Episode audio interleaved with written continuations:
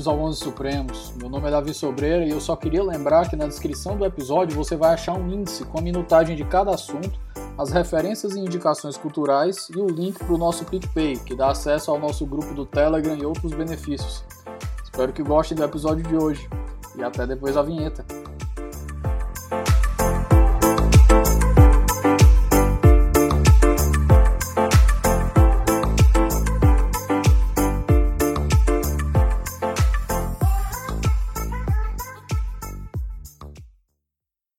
Meus queridos, boa tarde.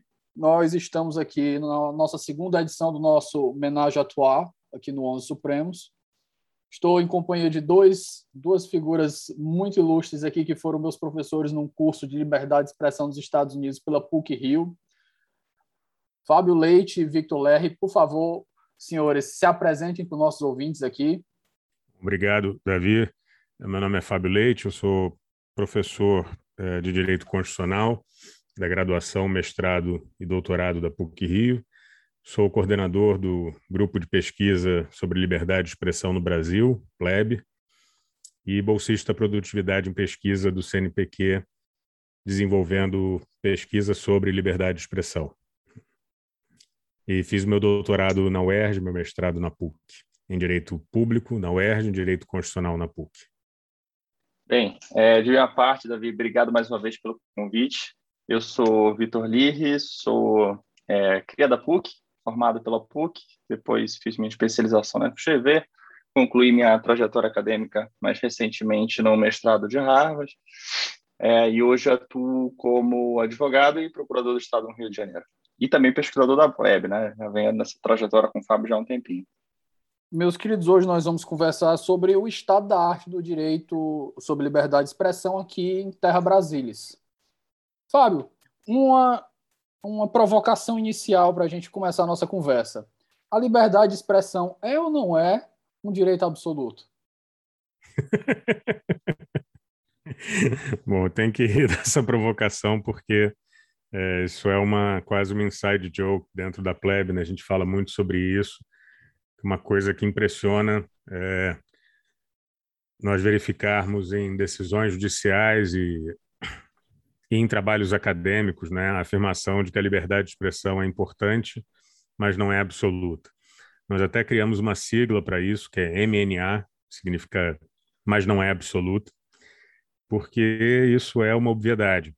E eu acho muito ruim quando vem, sobretudo quando eu vejo isso em, em decisões judiciais, a gente até mapeou isso numa pesquisa, quantas vezes desembargadores, relatores fizeram uso dessa expressão, não exatamente essa, não precisa, não, não necessariamente essa, também semelhante, porque ela faz parecer, numa decisão judicial, né, mais do que num trabalho acadêmico, ela faz parecer que esse é o argumento do réu, né? como se o réu tivesse feito o que fez, publicou a matéria, contou a piada, etc., baseado no fato de que a liberdade de expressão seria absoluta. Então, vem o juiz e diz: olha, é importante, mas não é absoluta. Eu até brinco dizendo que se eu fosse o advogado do réu, eu começaria a contestação dizendo: eu já sei que a liberdade de expressão não é absoluta. Eu fiz o que eu fiz considerando que não é absoluta. A questão é saber se, tá, se ultrapassa os limites ou não. Né? Então, ver essa repetição, eu acho que a gente e a gente fica subindo com a pedra que desce no dia seguinte. Né? Então, o tempo todo, a gente acaba não avançando, nós não estamos indo para frente na delimitação, né, na identificação de que limites são esses, porque a gente sempre fica repetindo que, que não é absoluta. Acho isso uma obviedade muito grande. Não é exclusiva do Brasil, já vi em decisões de outros países, não lembro de ter visto nos Estados Unidos, né? quer dizer, nem mesmo nos Estados Unidos, que um país identificado como aquele que dá confere maior proteção à liberdade de expressão, mesmo eles sabem que a liberdade de expressão ali não é absoluta. Então, isso mostra um certo atraso aqui, nós ficarmos ainda repetindo essa frase de que a liberdade de expressão é importante, mas não é absoluta. É, e aí, até fazendo uma complementação, assim, a gente já consegue, no tempo de pesquisa e vendo as decisões judiciais, já existe uma estrutura meio que padrão. A gente já, já sabe o desfecho do resultado judicial pela fundamentação. Então, assim, existem modelos diferentes, decisões, situações diferentes, mas a estruturação do raciocínio é bastante parecida. E aí, muitas vezes a gente fica nessa discussão mais, mais abstrata, mais indeterminada, e não, não tem uma. que essa questão da, da, da liberdade de expressão, se absoluta ou não, também esbarra uma questão muito comum que a gente vê nos veículos de imprensa, de entender qualquer tipo de restrição como censura. Então, a gente tem uma confusão terminológica também, ainda uma, uma definição terminológica não muito bem. A gente precisa discutir isso. Qual é o espaço de uma restrição legítima à liberdade de expressão? Eu acho que, na, aproveitando isso que o Vitor falou sobre os modelos de decisão, acho que na, na plebe a gente acabou desenvolvendo certas skills, assim, né, habilidades de prever resultado lendo a primeira página. Então, se tem a primeira página da decisão, do fundamento, né, não um relatório, e o desembargador, o juiz, ou desembargador ou desembargadora, começa dizendo que a liberdade de expressão é importante, você perdeu. Você já sabe que você perdeu. Que vai vir o mais em algum momento. Esse mais não é absoluta, vai aparecer na página 2 ou na página 3. Então, se começa dizendo que a liberdade de expressão é importante e você é o réu, você perdeu. É, numa pesquisa que nós fizemos, que eu acabei não levando adiante, quer dizer, a pesquisa foi concluída, mas eu não publiquei nem nada, porque fiz uma autocrítica em relação à metodologia, mas foi em processos sobre liberdade de expressão lá na, no Rio Grande do Sul. Uma coisa que foi bem interessante, quem observou isso foi a pesquisadora que levantou as decisões no Rio Grande do Sul, e ela disse: é engraçado, tem um relator que faz exatamente o contrário. Ele começa dizendo que a honra é importante, para depois dizer que não é absoluta.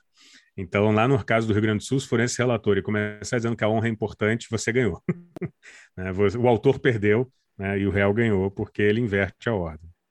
Para quem lembrar aqui de Game of Thrones, na primeira temporada tem um, um diálogo entre o Uncle Benjen e o, e o Tyrion, que o Tyrion faz exatamente isso. Ele começa lá tecendo vários elogios à Patrulha da Noite, e o Uncle Benjen, muito sagaz, ele, uma coisa que eu aprendi é que nada que é dito antes da palavra but, antes da palavra mais, serve. Eu agradeço, Davi, porque eu, tava, eu lembro dessa frase e um dia desse estava querendo lembrar de onde ela veio e eu não conseguia de jeito nenhum, não cheguei nem perto de Game of Thrones. Eu queria dizer, quem disse isso? Mas adorei. Bom que você me fez lembrar. Pessoal, é, eu vou tentando puxar aqui a nossa conversa. Se vocês acharem que a gente deve tomar outro caminho ou começar por outra abordagem, é só vocês me avisarem, tudo bem? Pessoal, acho que um ponto aqui para a gente começar seria a gente diferenciar os modelos de liberdade de expressão que a gente tem mais disponíveis adotados assim internacionalmente e saber onde é que o Brasil se situa mais próximo de um, mais próximo de outro, se ele adota uma terceira via e com o decorrer da conversa a gente pode entrar com os nossos problemas decorrentes das decisões judiciais. Tá, eu, eu vou fazer uma consideração inicial é, a esse respeito, que é a seguinte: eu vejo muito as pessoas falando, isso não é só no Brasil, né? fala-se muito em um modelo americano e um modelo europeu. Concordo que existe um modelo americano, tenho sérias dúvidas sobre o modelo europeu, acho que isso demanda uma investigação para é um continente complexo, né? e mais, está comparando um, um, país com um continente, é como falar da América do Norte, que tem o Canadá e, e Estados Unidos juntos, e tem duas compreensões sobre liberdade de expressão. Então, de um lado, o modelo de um país versus o modelo de um continente, que é um continente com as suas diferenças, né, com, as suas, com as suas peculiaridades, suas formas de lidar com liberdade de expressão e seus limites. É, e uma coisa que eu percebi, fazendo uma pesquisa ainda muito perfunctória sobre Portugal, que me desanimou um pouco de avançar até na pesquisa, é uma semelhança muito grande com o Brasil doutrina e aparentemente jurisprudência. Li poucas decisões, não fiz uma pesquisa jurisprudencial, não fui a site de tribunal, mas algumas que eu li aleatoriamente uh, se assemelharam muito ao que nós já estamos acostumados a ver. lembro até que né, um, o nosso amigo da, da Plebe, que também foi professor no curso de Liberdade de Expressão nos Estados Unidos, o Rodrigo Gaspar, ele encontrou uma dessas decisões, ele encaminhou para mim e falou, Fábio, se você né, pular, tirar alguns trechos que identificam Portugal, você não sabe se está diante de uma decisão do Tribunal de Relação do Porto ou do TJ do Rio ou de São Paulo. É muito parecido. E a forma de, de decidir, etc. Mas aí veio o um detalhe interessante. Portugal foi condenado todas as vezes que foi levado ao Tribunal, à Corte Europeia de Direitos Humanos. Né, todas as vezes. E ele é sempre levado quando restringe a liberdade de expressão, não quando restringe o direito à honra. É sempre a liberdade de expressão. Se tem uma restrição à liberdade de expressão, então não estou dizendo que sempre que Portugal restringe vai para a corte, mas quando vai para a corte é por restrição à liberdade de expressão. E Portugal foi condenado 100% das vezes. Por que, que, eu decidi fazer essa investigação? Porque uh, isso é lá atrás, quer dizer, minha pesquisa sobre liberdade de expressão começou em 2007 ou 2000, acho que 2007. É, foi 2007, mas só em 2017 nós criamos um, um, um nome para o grupo, enfim. É, o grupo já, já existia há algum tempo. E uh, não, não lembro exatamente em que ano, uh, fizemos uma pesquisa no âmbito europeu, na Corte Europeia de Direitos Humanos, e, e havia um caso de Portugal, né, uh, contra Portugal, que me chamou bastante atenção, porque um jornalista tinha ofendido um, um, candidato a prefeito de Lisboa por um partido de direita, não sei se extrema direita, agora realmente não lembro desse detalhe, mas ele, esse jornalista, escreveu numa coluna de opinião, né, uh, num jornal, várias ofensas ao, ao, ao, candidato, que é pior que Salazar e, e por aí. É um usou o termo fascista antes, antes do termo tá na, virar modinha, né? É, mas os chamou de fascista, pior que Salazar, etc. E uma sequência de ofensas, e foi condenado em Portugal. E quando chega na Corte Europeia de Direitos Humanos, Portugal é condenado. E aí o que, que me chamou a atenção ali naquele momento, quando eu não conhecia bem esse modelo, lá, como, funcionava em Portugal, eu pensei, o que, que aconteceu no day after? Assim, o dia seguinte. Então, Portugal foi condenado. Isso vai mudar alguma coisa em Portugal? Isso uh, vai mudar as aulas? Os professores de direito civil, de direito constitucional vão dizer, não, então, olha, até aqui, até fascista pode. Né? É, até esse ponto, a corte, segundo a Corte Europeia, a liberdade de expressão protege xingamentos. E ali tem uma sequência de exemplos. Né? Esse, essas ofensas estão permitidas pela liberdade de expressão, liberdade. Como é que foi o dia seguinte? Tive uma oportunidade de conversar com um professor uh, de Portugal, o Paulo Ferreira da Cunha, é, que estava aqui no Brasil por um tempo, de licença sabática. Tive uma oportunidade de conversar com ele, falei sobre o caso e eu até disse para ele: a minha, a minha hipótese é que não mudou nada no dia seguinte. E ele confirmou a minha hipótese. Claro que é só uma opinião dele, isso não é uma pesquisa, mas é, endossou uma impressão que eu tinha de que uma condenação de Portugal no sistema, no, no sistema europeu, direitos humanos, não tinha não faz diferença para o dia seguinte, não faz subir nem baixar o dólar, não muda nada, cada um vai continuar pensando o que quiser, vão continuar julgando os casos seguintes. Ficou só naquele caso, praticamente uma eficácia interparte, digamos assim. É, essa é a impressão dele também, quer dizer, não sei se no caso dele é uma impressão, talvez ele tenha dados mais concretos, mas era a impressão que eu tinha, aparentemente ele confirmou. E aí depois, por conta disso, eu decidi investigar um pouco mais Portugal e foi aí que eu descobri isso, que Portugal é condenado 100% das vezes justamente porque ignora a jurisprudência, dá de ombros para a jurisprudência. E a decisão que o professor Rodrigo Gaspar encaminhou para mim, ela era interessante por duas razões. Primeiro, pela semelhança que ele identificou acertadamente com o modo de fundamentação aqui no Brasil, mas segundo, porque lá no final da decisão, em algum momento, o próprio relator, não sei se lá o nome é esse, admitia, assim, não lembro a frase, mas algo como: sei que muitos vão criticar porque nós não seguimos a Corte Europeia de Direitos Humanos, a jurisprudência da Corte Europeia. Mas achamos que isso é o certo. Somos um país soberano, temos a nossa própria forma de analisar e de julgar os casos, os casos são diferentes, etc. Então, essa resistência à ideia de uma jurisprudência, de, de, de, de uma é, de regras, digamos, de enunciados normativos, um entendi, ou, ou, se quiser, de um entendimento normativo voltado para o futuro, essa resistência a gente tem aqui e lá. A diferença é que aqui no Brasil os casos param aqui, não chegam à Corte Interamericana de Direitos Humanos. E lá vai para a Corte Europeia e Portugal é condenado sempre. E algo me diz que se eles não mudarem esse modo de pensar, vão continuar sendo condenados. Né? Realmente, no momento que eu, quando eu fiz o levantamento, acusou 100% das vezes Portugal foi condenado. Por que, que eu estou trazendo esse, uh, trazendo esse assunto? Porque isso já nos faz perguntar o que, que é o modelo europeu. Portugal fica na Europa. Né? Então, Portugal é o modelo europeu.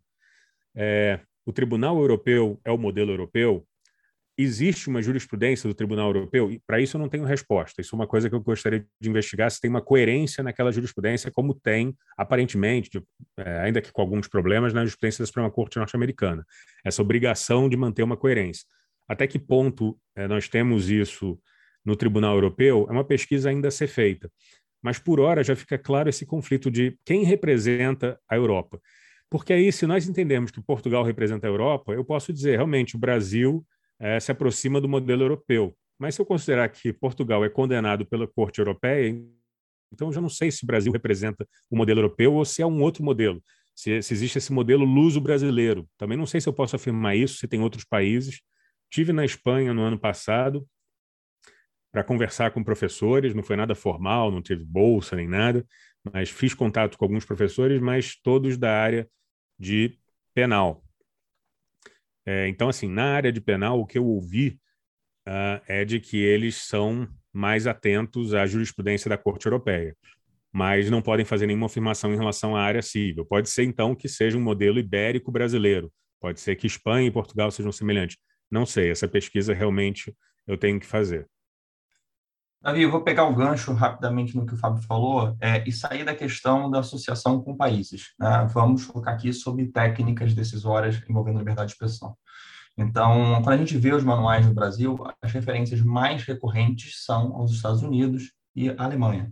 É, é muito comum a gente enxergar na doutrina essas referências. E aí você associa a duas formas diferentes de lidar os casos de liberdade de expressão.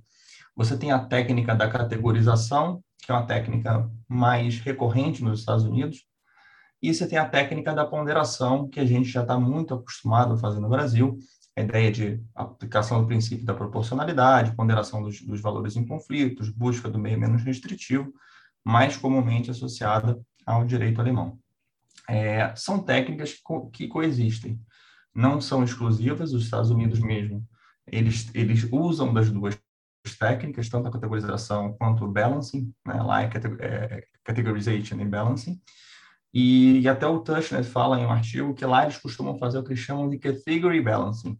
Na verdade, eles fazem a ponderação, mas da ponderação criam categorias. Então, todos aqueles discursos não protegidos que a gente vê nos manuais de direito constitucional, fighting words, né, é, audiência hostil, é, pornografia, toda é, obscenidade, todos esses discursos não protegidos são fruto de um processo de categorização que envolveu um balance em determinado momento.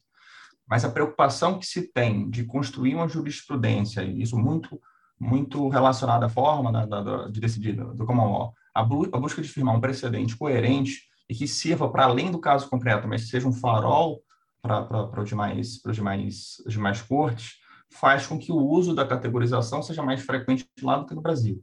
A gente tem a tendência por aqui de só fazer o balancing mesmo, que traz por si só uma série de críticas que a gente costuma falar. Pegando o gancho do gancho, esse ponto que você falou, Vitor, vai, vai ser também um, uma coisa que a gente tem que tratar com calma mais na frente. O próprio Conrado Rubner estava em entrevista com Pedro Doria esses dias, sobre liberdade acadêmica, essa parte que, tava, que ele estava sofrendo perseguição pela Procuradoria da República, pelo, pelo Nunes Marques também, e ele comentou, né, o, o Dória perguntou por que, que a gente tem um, um, um sistema de liberdade de expressão assim tão confuso, e o, o, o Conrado, ele disse, ele, olha, quando um tribunal ele coloca um limite na liberdade de expressão, um limite claro e objetivo, ele não está colocando um limite só para o cidadão, ele está colocando um limite para ele mesmo nas próximas decisões. Então, é muito conveniente para a corte. Agora, aqui eu pego uma parte para mim, né? Agora eu não vou colocar mais palavras na boca dele aqui.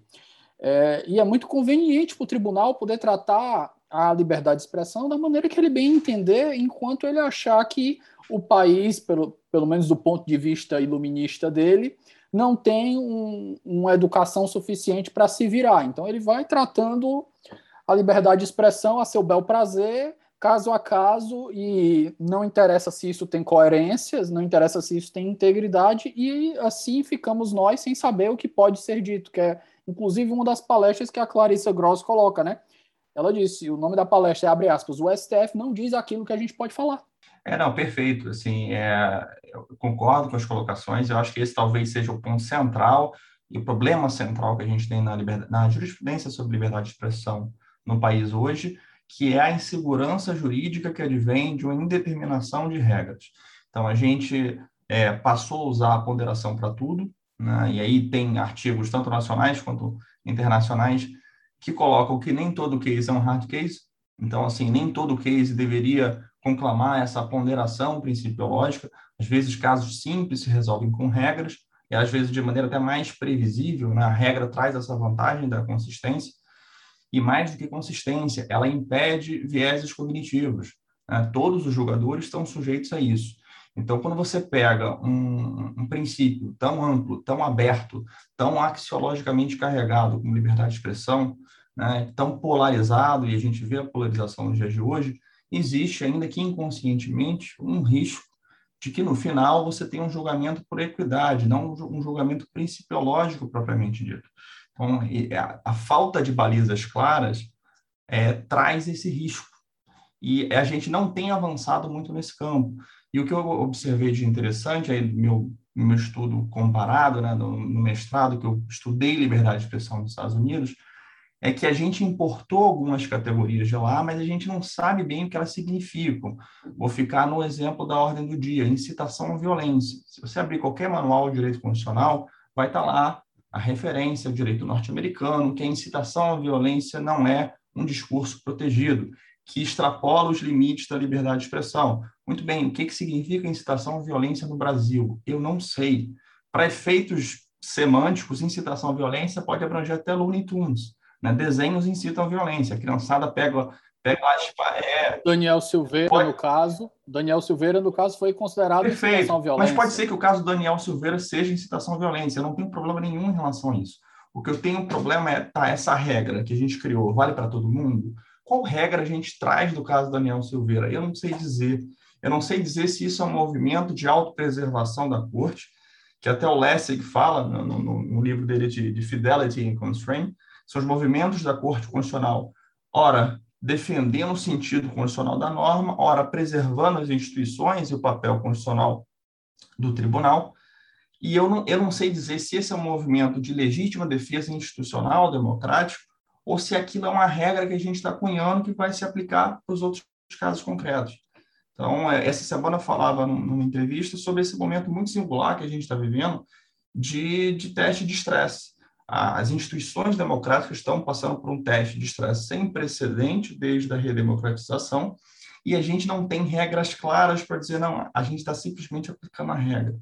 Então, o risco de você criar exceções que não são sustentáveis no longo prazo é muito grande. E o contraste com os Estados Unidos é interessante por isso. Eles criaram, ao longo de um século de jurisprudência, regras criticáveis, incorporáveis ou não à nossa realidade constitucional é discutível. Né? A tolerância que eles têm com hate speech muito provavelmente não ecoa na nossa realidade constitucional. A gente tem a liberdade de criar as nossas próprias regras, mas a gente precisa dar previsibilidade a essas regras. É a história da incitação à violência. Se abraçamos a categoria, vamos definir o que está dentro do escopo de incitação à violência, para não criar uma norma que seja sobre-inclusiva, nem subinclusiva. É, eu queria fazer só duas observações. Uma é um gancho com o que o Vitor acabou de dizer. É só trazer um, um, um fato concreto corroborando o que o Vitor disse sobre nós importarmos ou mencionarmos categorias norte-americanas sem conhecer muito bem.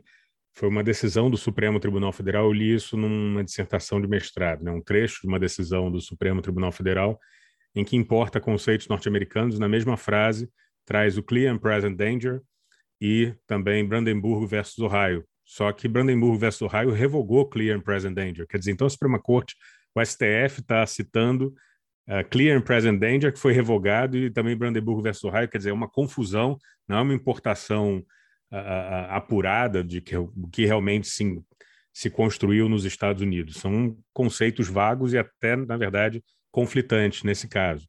É, e a segunda observação é, bom, você falou sobre a questão da Clarice do STF não, não decidir, e, e eu, eu não sei, eu, eu não jogaria tanto o, o não viraria tanto canhão para o Supremo Tribunal Federal. Talvez virasse, mas por outra razão, pelo fato de que o Supremo, e eu não sei exatamente porquê, é uma questão mais processual aqui, mas não aprecia muitos casos de liberdade de expressão em recurso extraordinário, quer dizer, acaba ficando no STJ. Então, eu miraria o canhão mais para o STJ, para as questões que eu tenho investigado sobre.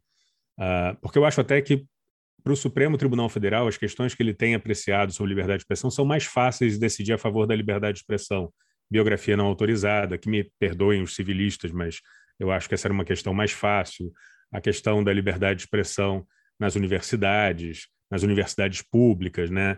Então, assim, muitas questões, lei de imprensa, é, assim, o Supremo tem mérito, não tem dúvida nenhuma, mas eu acho que decidir isso é mais fácil, decidir sobre a constitucionalidade ou inconstitucionalidade de certas leis, do que julgar casos concretos, por exemplo, entre liberdade de expressão e direito à privacidade, ou direito à honra e direito à imagem, com pretensões normativas. Quem acaba julgando esses casos, o STF muitas vezes não conhece do recurso extraordinário e acaba ficando no STJ. Então, quem acaba assumindo esse ônus de formar uma jurisprudência é o STJ, e ele não firma jurisprudência sobre isso.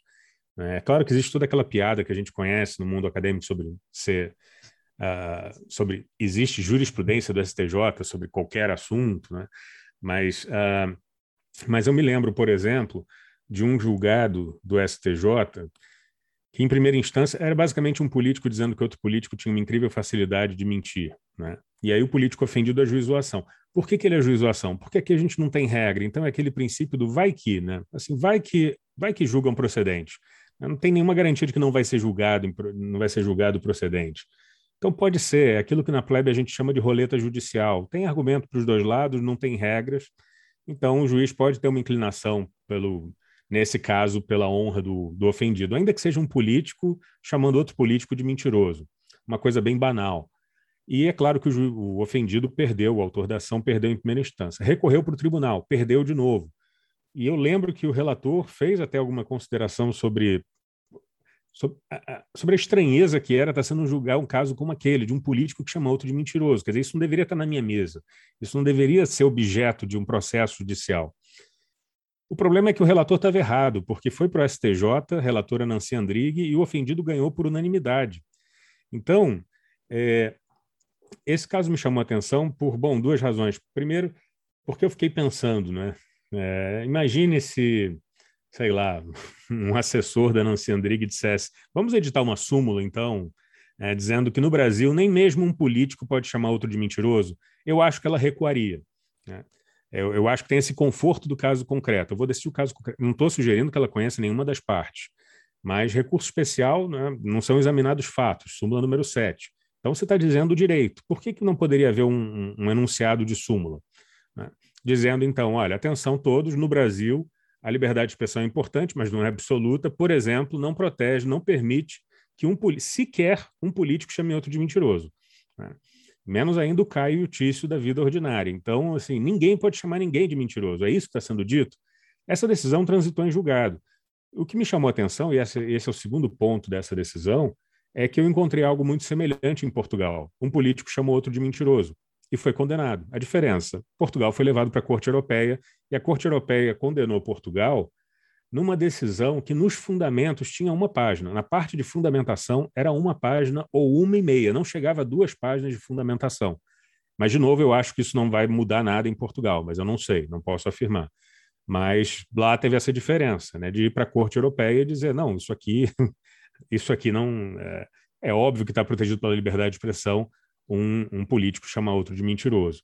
Então, realmente, não tem esse trabalho aqui no Brasil, porque isso envolve um compromisso, é, é, a parte difícil. Julgar um caso concreto é fácil, pode ir para qualquer dos lados, você vai ter uh, um apoio. Uh, é, é, mais ou menos como Robert Dahl, fazendo aqui uma comparação, quando Robert Dahl fala sobre decisões da Suprema Corte envolvendo hard cases seja lá qual é a decisão que você vai tomar, 60% ou 40%, se divide a sociedade em 60% 40%, você vai ter um grande apoio. Né? Você pode decidir de uma forma, pela ação afirmativa ou contra ação afirmativa, uma parcela expressiva da sociedade vai te apoiar, a favor da união civil dos homossexuais ou contra. E aqui, liberdade de expressão versus direito, é, versus direito à honra, direito à imagem, direito à privacidade, seja lá qual é a decisão que você vai tomar, vai ter uma parcela no caso da comunidade jurídica, uma parcela expressiva que vai apoiar. Pode ser que ela seja uma divisão entre civilistas e constitucionalistas, eu acho que isso faz algum sentido. Pode ser que não, mas assim, um, um apoio vai ter. Ah, então, casos como caso da Daniela Sicarelli na praia, por exemplo, decisão de primeira instância a favor do YouTube. Aí concedeu, negou tutela antecipada. TJ de São Paulo concedeu tutela antecipada. Depois veio a sentença, julgou improcedente. Depois veio o TJ, reformou a decisão. E eu vi debates sobre isso que dividiam constitucionalistas e civilistas. Não vou citar nomes aqui dos professores de um seminário que eu assisti. Então tem apoio para os dois lados. Você não firma compromisso nenhum. Julga o caso da Daniela Scarelli. Tem a ver o fato de ter sido a Daniela Scarelli? Tem, nem, jamais saberemos, porque não tem nenhum compromisso normativo a partir daí. Mesmo que chegue ao STJ, o STJ não vai assumir nenhum compromisso normativo. Eu acho interessante quando há notícias sobre casos de liberdade de expressão em sites jurídicos, é, eu acho interessante a manchete, porque as manchetes são TJ do Paraná decide, é, não há direito à honra, ou sei lá, chamar prefeito de mentiroso está protegido pela liberdade de expressão, porque isso faz parecer que tem um, uma pretensão normativa.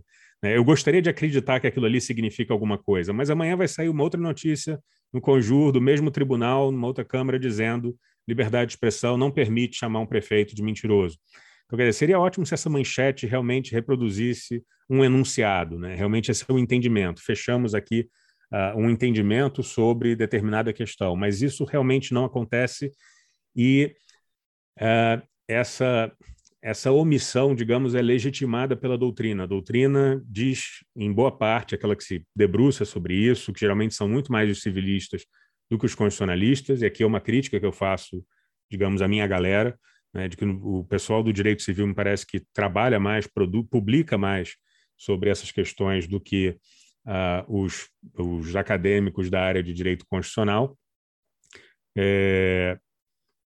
Enfim, Fábio, eu queria pegar só um, um ponto que você levantou em relação às decisões do Supremo, que acho que tem vários pontos de contato com sua fala, né? Tem a questão do conforto do caso concreto, tem a dificuldade da tomada de, de posição e tem essa tensão entre as técnicas de categorização e balanceamento, que foi o caso do direito ao esquecimento.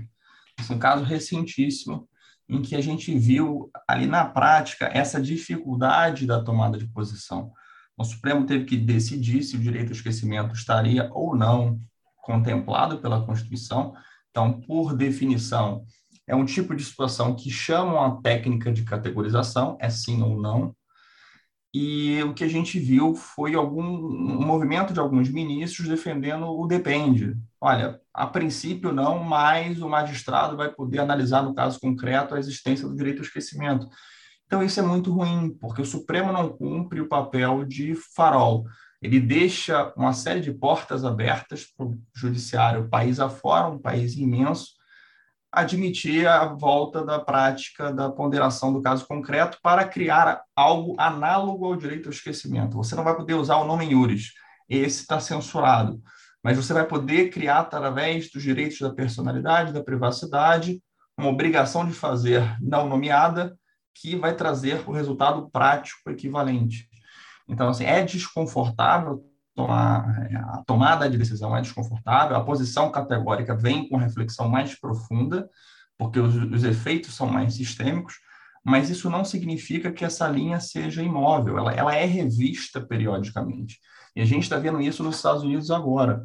Isso é uma crítica que está sendo feita pela, pela doutrina norte-americana, dos constitucionalistas, da, da própria magistratura, de que algumas categorias que foram criadas nos Estados Unidos envelheceram mal, né? envelheceram mal à luz da internet. A internet vai exigir uma ressignificação de uma série de precedentes. Né? Eu vou, vou ficar num exemplo recente. O Sunstein, no, no, no livro dele novo sobre fake news, o Liars, ele, na percepção dele, entende que New York Times versus Sullivan envelheceu mal, virou um dinossauro porque a gente está pensando de um julgado que foi formado em 64, numa época de imprensa tradicional, impressa, sem internet, sem alcance global, com gatekeepers muito bem estabelecidos. Você tinha grandes editoriais de jornais, né, com a definição muito clara de quem era jornalista. Então, era fácil para a Suprema Corte ser deferente à decisão editorial de determinado jornal. é, e criar o standard protetivo que a gente tem até hoje, que é uma referência mundial, do New York Times versus Sullivan, de proteger a liberdade de expressão e só admitir a responsabilização no caso de action malice, aquela divulgação intencional e dolosa de informações inverídicas sobre pessoas públicas. Então, assim, a crítica existe, não significa que essa linha não possa ser movida. Talvez a internet faça com que a gente tenha que rever algumas regras, mas ainda assim as regras existem. A falta de regra que traz esse, esse cenário de insegurança jurídica muito extenso. E essa talvez seja hoje a minha principal crítica nos estudos de liberdade de expressão. Pessoal, é, pegando um gancho aqui rapidinho com o que o, o Fábio falou ainda na última fala dele, é, é, difícil a gente também sair falando sobre liberdade de expressão aqui de uma maneira linear, né? Porque os assuntos são tantos campos de estudo que fica difícil a gente traçar uma linha e sair por linha reta. Então a gente vai divagando sobre vários assuntos e um vai fazendo surgir o outro. Fábio, quase que saiu uma, quase por acidente saindo um gafe de você colocar a liberdade de expressão contra os direitos da personalidade. Aqui eu vou jogar essa bola aqui para você.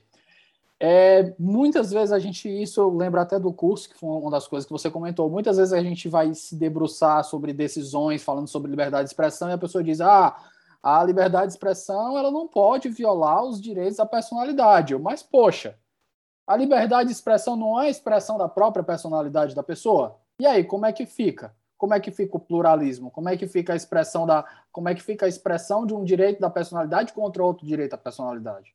É, eu, eu, concordo plenamente. É só quem quem não deixa passar isso, assim, não está sempre atento é o, é o professor Rodrigo, que escreve né, sobre isso na, no seu livro. E, e, ele tem muito esse cuidado de não falar liberdade de expressão versus direito da personalidade, porque a liberdade de expressão é um direito da personalidade. Eu concordo plenamente. Eu, eu confesso que é apenas um vício. Às vezes é mais fácil falar liberdade de expressão versus direito da personalidade, mas eu né, me corrigi aqui porque realmente eu acho que é importante nós. É, o que eu costumava dizer, na verdade, antes da, dessas conversas com o Rodrigo, era a questão da dignidade da pessoa humana, é botar a liberdade de expressão versus a dignidade da pessoa humana. Isso me incomodava muito, porque para mim a liberdade de expressão faz parte da dignidade da pessoa humana, mas concordo também que a liberdade de expressão é um, um direito da personalidade. Quando a gente coloca a dignidade da pessoa humana. É, é, o Coringa, né? É, é, um Coringa. é, o que eu chamo de Royal Straight Flash, né? Aquele jogo que ganha tudo, leva todas as. Você pode ter a sequência de naipes, o que você quiser. Chegou com o Royal Straight Flash, a dignidade da pessoa humana ganha tudo. Eu falei, tá ótimo, então vamos. Vamos comprar o passe da dignidade da pessoa humana para o lado da liberdade de expressão também, a dignidade da pessoa humana versus a dignidade da pessoa humana. E aí isso mostra o vazio é, desse conceito, como tem acontecido aqui no Brasil, pelo menos. Né?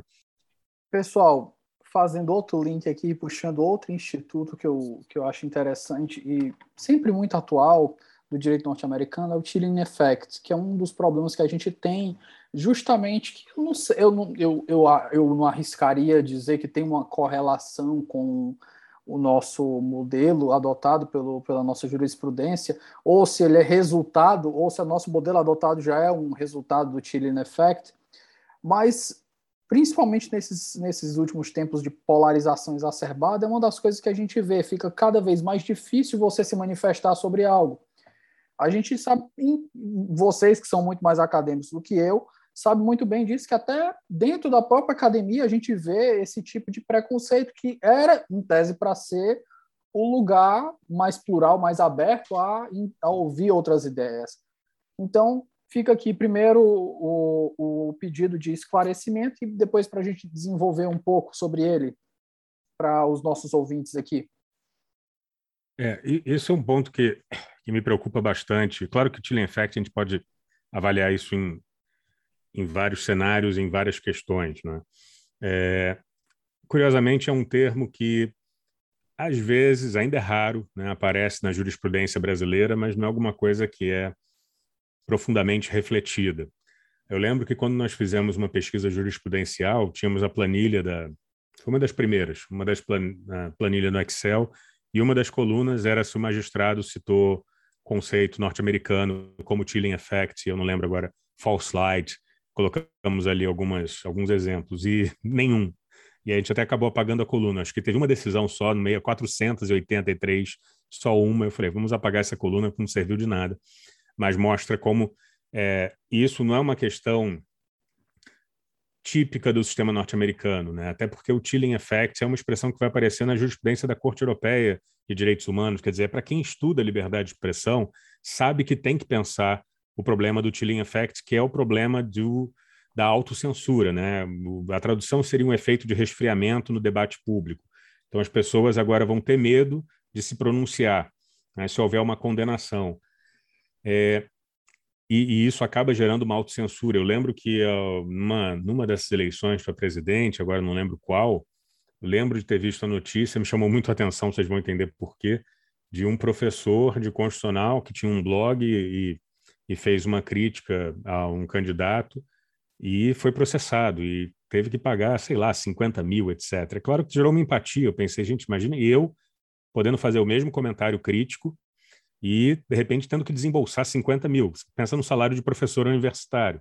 Né? Pagar 50 mil por conta de uma crítica banal que, que eu tenha feito a um candidato concorrendo ao cargo mais importante do nosso país, que é a presidência da República. É, então, uma decisão como essa acaba tendo um chilling effect não só sobre a pessoa né, que pronunciou, mas eu posso ficar com medo. Ah, bom, mas isso vai gerar aquele chilling effect que era a preocupação norte-americana. Aqui vem a diferença do sistema jurisprudencial norte-americano para o brasileiro, onde pau que bate em Chico não bate em Francisco. Tem várias coisas aqui para serem consideradas. Primeiro, não tem esse, esse eficácia erga omnes, não vai valer para todo mundo.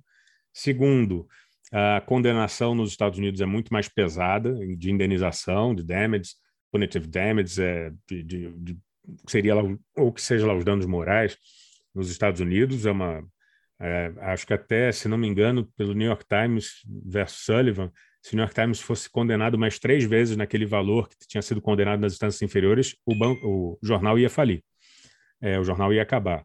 Aqui no Brasil, as condenações para a grande imprensa, o que 20 mil, 20 mil, 10 mil, 15 mil, eles podem pagar, não sei se tem seguro para isso.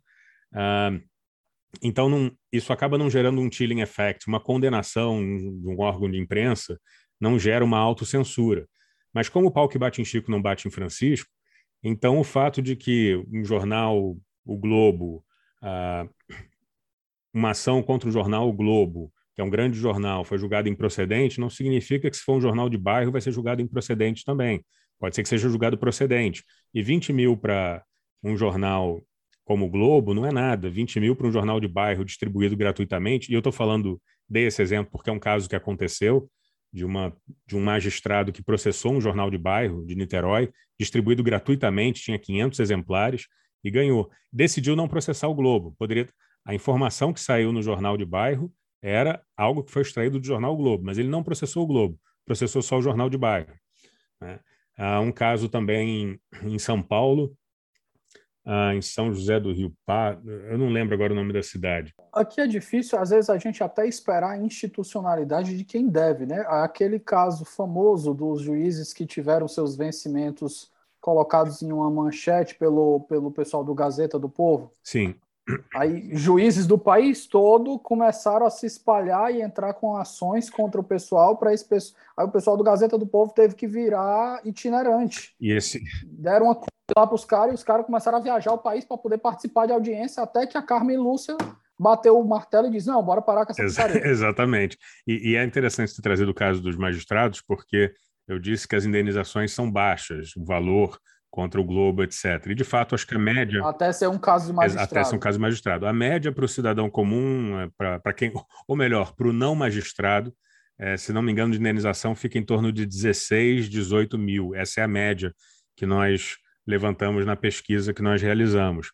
Agora, magistrado é 100 mil, né? assim, a média no âmbito do tribunal. Uh, tribunal sempre majora, sempre aumenta, tá? No caso de magistrado. Alguns, e não... alguns porquinhos são mais iguais que Exatamente. outros. Exatamente. Né? E, e, e, a média no TJ foi de 100 mil. O que tem de curioso nisso é a doutrina ser praticamente unânime, dizendo que a figura pública está sujeita a mais críticas, tem menor proteção à honra e à privacidade mas o magistrado, é, enfim, eu acho que talvez seja uma hora de, de, de, de, a doutrina se debruçar. Precisamos falar sobre o Kevin, vamos falar sobre o magistrado, então. Tem uma honra diferente? Pode ser que defenda que tem, mas Vamos parar de falar de figura pública porque não está funcionando. Nem mesmo falar de autoridade pública não está funcionando. O que vale para deputado, prefeito, governador não está valendo para juiz. Juiz está sendo um, é como eu costumo dizer, ju, o, o, restante é ponto .gov, juiz é ponto .jus, sabe? Eles quiseram se diferenciar. Porque no início dos sites, nós, talvez as pessoas não se lembrem, mas tudo era ponto .gov. Depois o judiciário passou a ser ponto .jus. Então, assim, talvez ali tenha a diferença. Judiciário é ponto .jus, não é ponto .gov. O tratamento aqui é diferente. Então, vamos falar sobre isso. Pode ser que a doutrina diga que realmente não estava pensando nos magistrados e a honra deles é diferente. Mas do jeito que eles estão falando de forma abrangente, agente público ou figura pública, ou simplesmente agente público, não está funcionando, tá? Não é isso que eu estou encontrando na prática e eu não estou vendo nenhum doutrinador fazer uma crítica a isso. Davi, deixa eu só fazer um contraponto aqui. Na verdade, não é nenhum contraponto, é só um adendo, que a gente está acostumado a associar o Chilling Effects com a... Concurring Opinion. Concurring Opinion. Davi, então, eu só queria fazer um adendo em relação a essa questão do Chilling Effect. A gente tem a, o costume de associar chilling effect algo negativo. É o que a gente vê, enfim. É... Cancela aí, Davi, que meu celular começou a tocar, cara. Desculpa, recomeça aí, por favor. Vamos lá. Então, desde o início.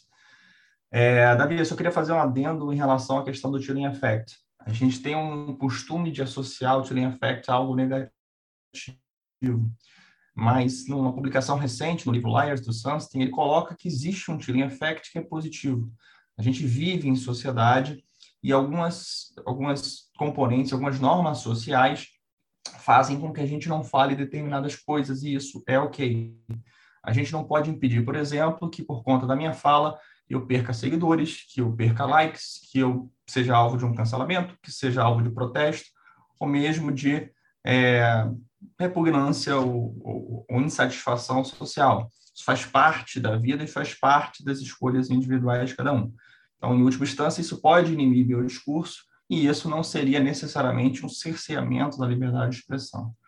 O problema está quando o Estado entra na história, entra na jogada e, por meio da, da, do braço estatal, da regulação estatal, ele desequilibra o jogo, ensejando aí um efeito inibitório pelo poderio estatal. E aí estamos pensando em responsabilidade civil e responsabilidade criminal.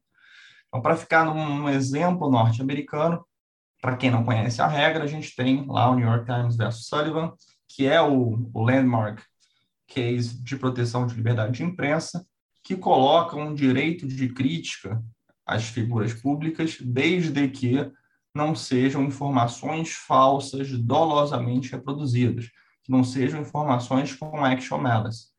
Então, por conta desse precedente, por conta dessa regra, a imprensa ganha se não a totalidade dos casos, 99% dos casos. Tem sido assim com o New York Times. Mas isso não significa que o New York Times não possa ter um dano reputacional, um dano de credibilidade no curso do processo. Então, é, é, é relativamente comum que você tenha um resultado final, do ponto de vista processual, em que a sucumbência seja do demandante, que, enfim, se sentiu da figura pública que processou o jornal, então, processualmente, ele perdeu, mas ele consegue provar no curso da instrução probatória, e lá eles têm a figura do discovery, que exige que o jornal entregue todo o material que envolveu a publicação, ele consegue mostrar no curso do processo que o jornal foi, no mínimo, relapso na apuração de algumas informações. Então, você tem um dano de credibilidade ao jornal, fora todo o custo do discovery, né, custo financeiro, que não é pouco, então, para o demandante, ele perde o processo, mas ele se sente vitorioso porque ele mostra que o New York Times não é tão, é, tão profissional assim. Então, esse aspecto, esse aspecto não processual, melhor dizendo, a gente não tem como inibir.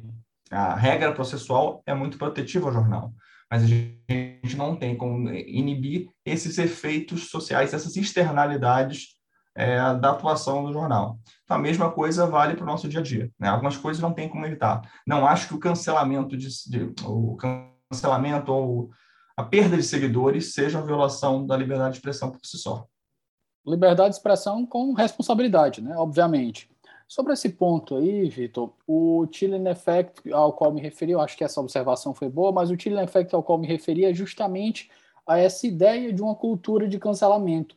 Inclusive, eu lembro de ter visto no Twitter, inclusive salvei esse, esse artigo por indicação de um, um aluno aí da UERJ, o Bruno Bodai, ele é juiz aí no, no, no Rio de Janeiro, e ele compartilhou essa parte de Law and Economics.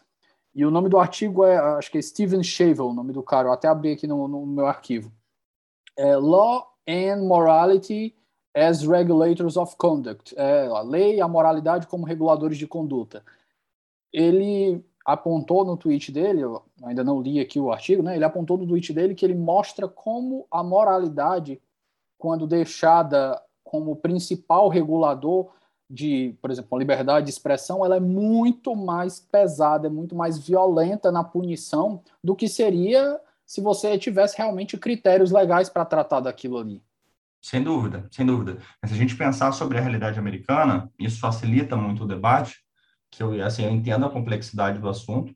É um, é um tema que merece mais autores, né, que é, merece aprofundamento.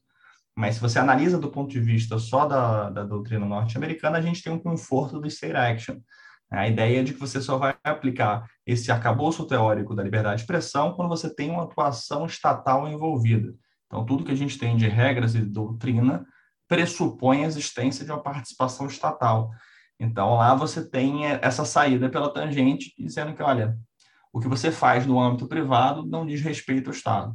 Então, não há propriamente uma violação da First Amendment. Aqui a gente já tem uma situação mais delicada, a gente adota a eficácia horizontal dos direitos fundamentais, a gente entende pela aplicabilidade dos direitos fundamentais nas relações privadas. Se você segue para o campo da internet, o próprio marco civil introjetou a liberdade de expressão como um vetor fundamental, então você vai trazer todas as discussões e os limites da liberdade de expressão para um âmbito estritamente privado. Mas voltamos ao ponto inicial. Quais são os limites da liberdade de expressão? Não temos bem definidos até hoje. Voltando para esse ponto aqui, eu estava lembrando de um caso lá nos Estados Unidos, quando estavam tendo grande parte daquelas manifestações. Eu acredito que foi, não sei se foi ano passado foi 19.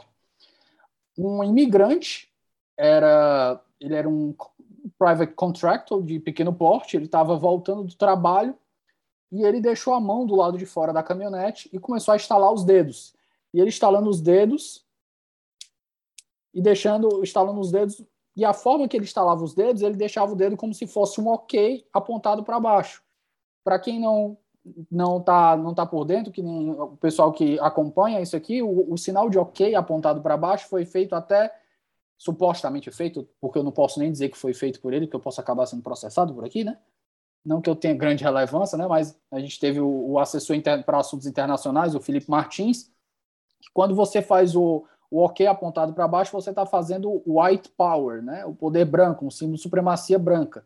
Esse pobre imigrante estava lá, tinha características aparentemente caucasianas, foi fotografado por um, um jovem na internet Tipo aqueles jovens que vê alguém tomando café sozinho, aí vai tirar uma foto e faz filosofia na internet. Ah, a, o, o, a pessoa vai ficando velha e vai ficando sozinha. Ninguém pode mais tomar um café só, em paz agora, né? Sem ser fotografado. Enfim, o cara foi fotografado, dizendo que estava fazendo white power, tiraram foto da empresa, do, do caminhão que ele, que ele dirigia. No final das contas, o cara foi demitido, o cara tinha que pagar isso, os estudos da filha que tinha acabado de entrar para a faculdade, estava sendo perseguido, sofrendo ameaça, discurso de ódio, e o menino que fez a ameaça e descobriu que o cara era simplesmente um imigrante que estava estava instalando os dedos, foi lá e deletou a conta e fingiu que nunca, nunca aconteceu nada. Enfim.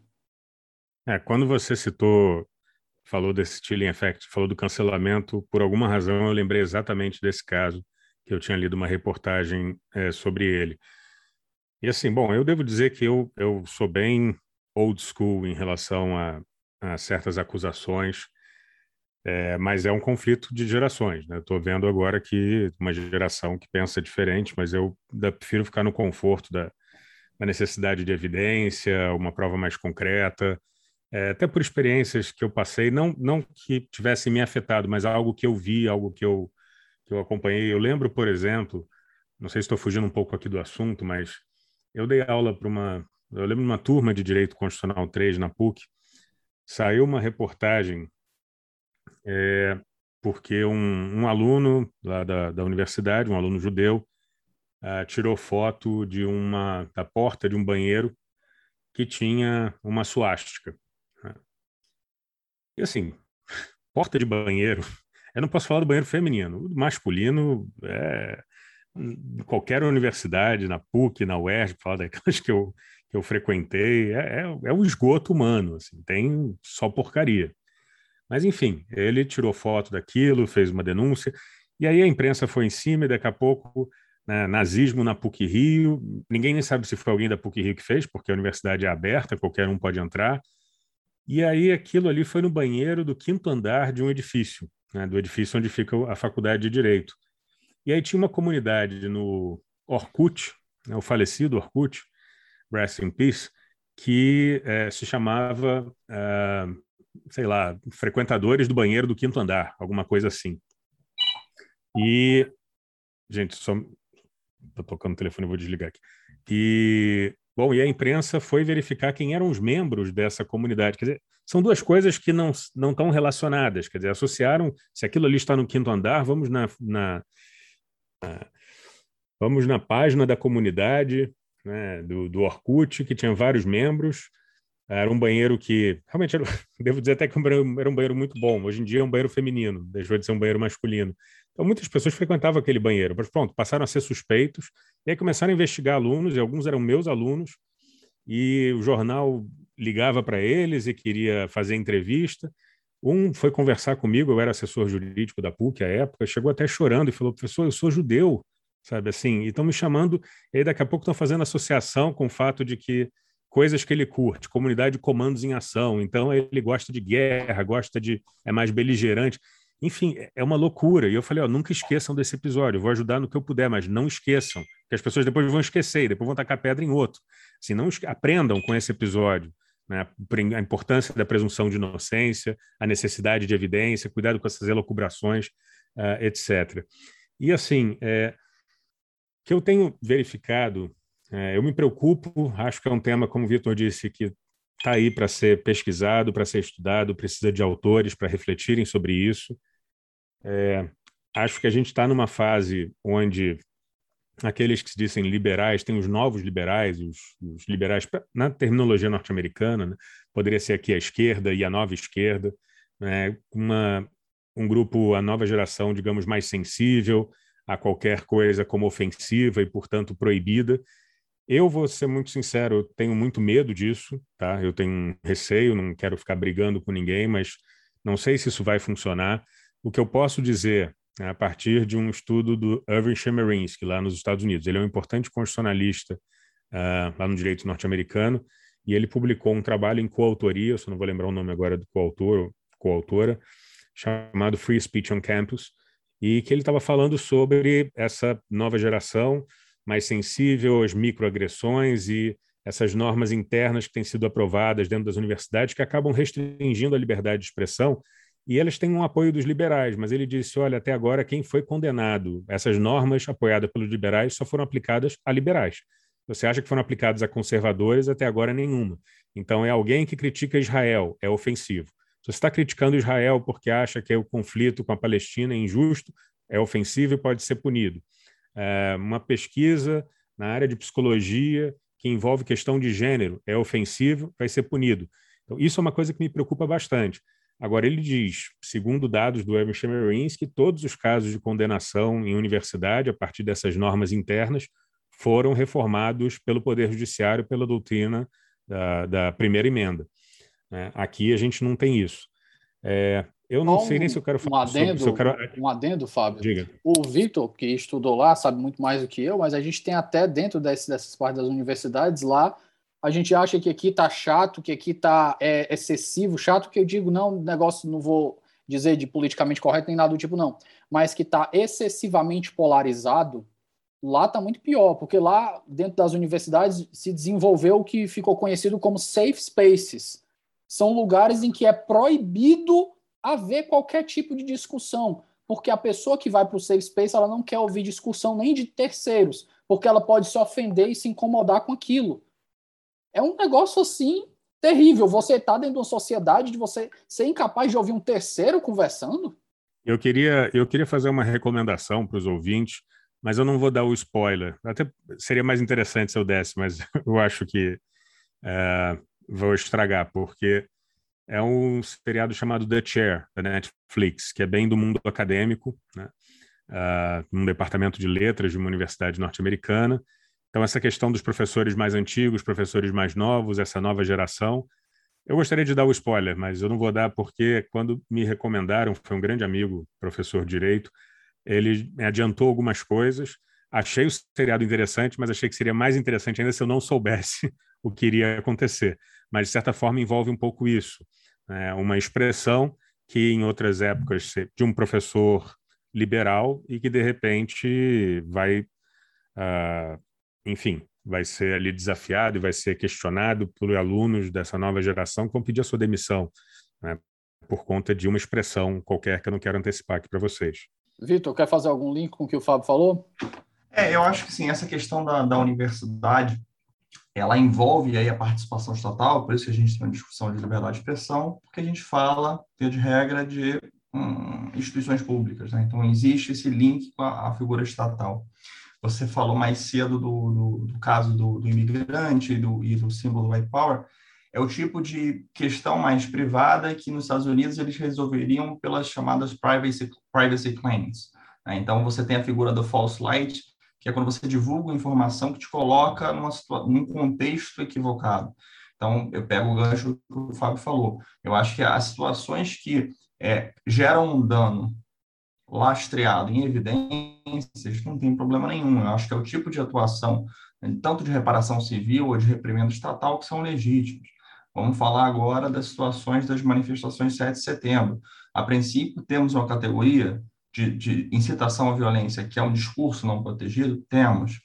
Podemos enquadrar alguns atos evidenciados como discursos que visam incitar a violência? Podemos, mas depende de prova. Isso é questão de instrução processual, de investigação e instrução. O que não dá para fazer é uma generalização que o discurso mais inflamado, mais crítico, é, ele é automaticamente um, um discurso antidemocrático e, portanto, não protegido. A ideia de você é, criar uma norma sobre inclusiva de discurso antidemocrático é extremamente perigosa pensando para frente. Eu sei que no momento do ápice da tensão é natural que você se, se utilize de conceitos indeterminados para poder justificar uma finalidade que é evitar enfim, uma quebra da paz social, da ordem social, né, e a violação das instituições democráticas. Mas a gente, quando não define muito bem é, os conceitos, a gente pode entrar nos mesmos problemas que os americanos, norte-americanos, tiveram lá no início do século XX. O Clear and Present Danger, que foi o predecessor do Incitement Test que a gente tem hoje, foi usado para perseguição ideológica no passado. Então, atos que não tinham nenhuma probabilidade de derrubar o governo americano foram enquadrados como um perigo real e presente de um mal substancial e levou prisões, levou a indenizações, é, erro que só foi corrigido muito mais tarde, em 69, quando aumentou-se o sarrafo com o incitement test. Então, meu ponto é, você pode sim ter discursos não protegidos, mas você precisa saber distinguir o ato isolado do sujeito que está insuflando as pessoas das outras pessoas que podem ter um posicionamento mais crítico, mais quente, por assim dizer, mais acalorado, e nem por isso estão fora ou não protegidos pela liberdade de expressão. Nesse ponto, eu vou citar aqui, por exemplo, eu estava lembrando porque para quem estiver ouvindo a gente, se você não ficou desagradável, se, não, não, não, se a gente não te desagradou até agora, eu vou assumir essa tarefa nesse momento. Porque se você escutou mais de uma hora de podcast aqui e não, não achou ruim alguma coisa, eu estou fazendo meu trabalho errado. É, pegando aqui essa última fala com os, os testes que o, o Vitor falou, eu vou lembrando aqui fazer um comparativo para quem estiver ouvindo. O último caso da prisão do Roberto Jefferson. Falou-se em citação. Se a gente fosse levar aquilo ali para a doutrina americana, aquele cara estava protegido.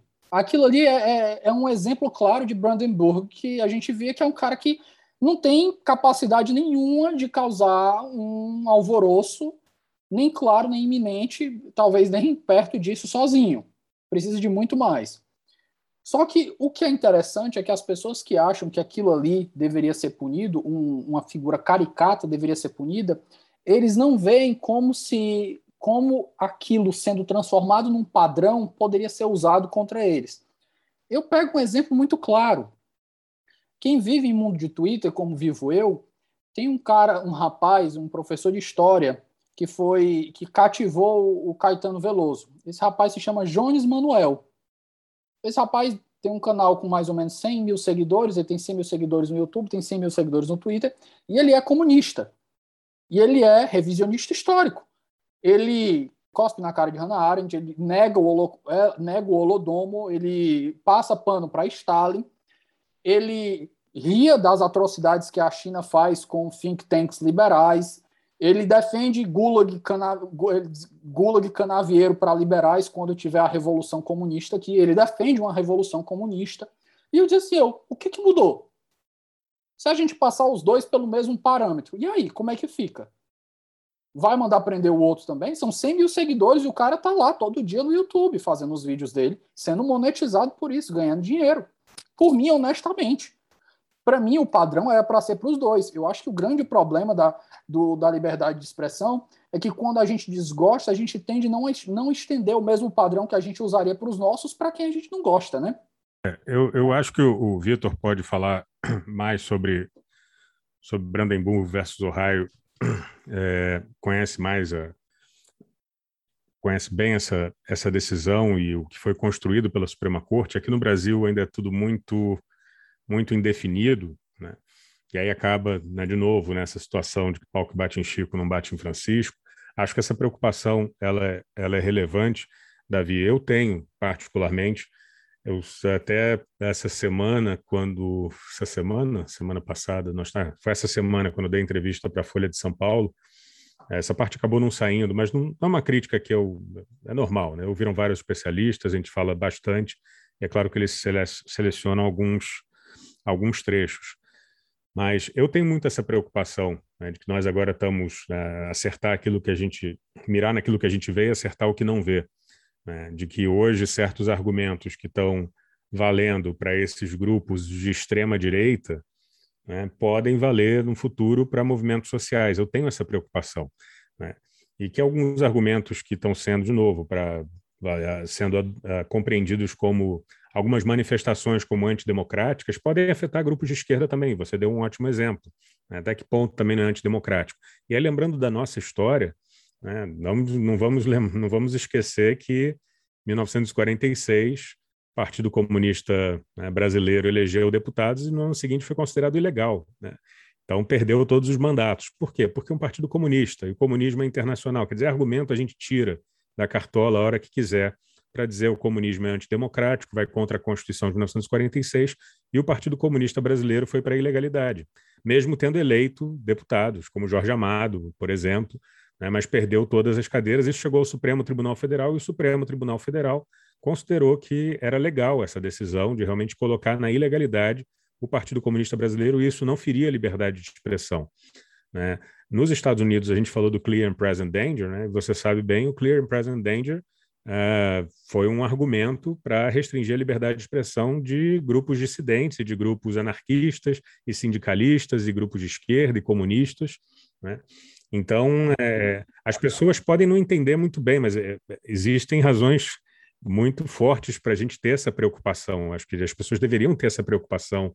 Uh, mais ou menos como que aconteceu com a lei antiterrorismo. Quer dizer, os termos, se a gente pensar que ela é antiterrorismo, Claro, só quem vai, quem vai ser contra a lei são os terroristas. Mas se formos olhar os termos da lei antiterrorismo, ela afeta, pode afetar sim, né, grupos sociais. Lembro que na Espanha, em 2015, foi, houve uma alteração no Código Penal espanhol. Isso eu aprendi quando eu tive lá na Espanha. Foi uma coisa que os professores de direito penal estavam me atualizando sobre. Era o assunto do momento em termos de liberdade de expressão, que é, é o enaltecimento ao terrorismo eu acho que é o artigo 315, 375, estou com esse número na minha cabeça, um desses dois. É, enaltecimento ao terrorismo. E muitos de esquerda apoiaram isso. Né? E o terrorismo é um calcanhar, é, é um, é um calo lá, da, né, da, lá na Espanha.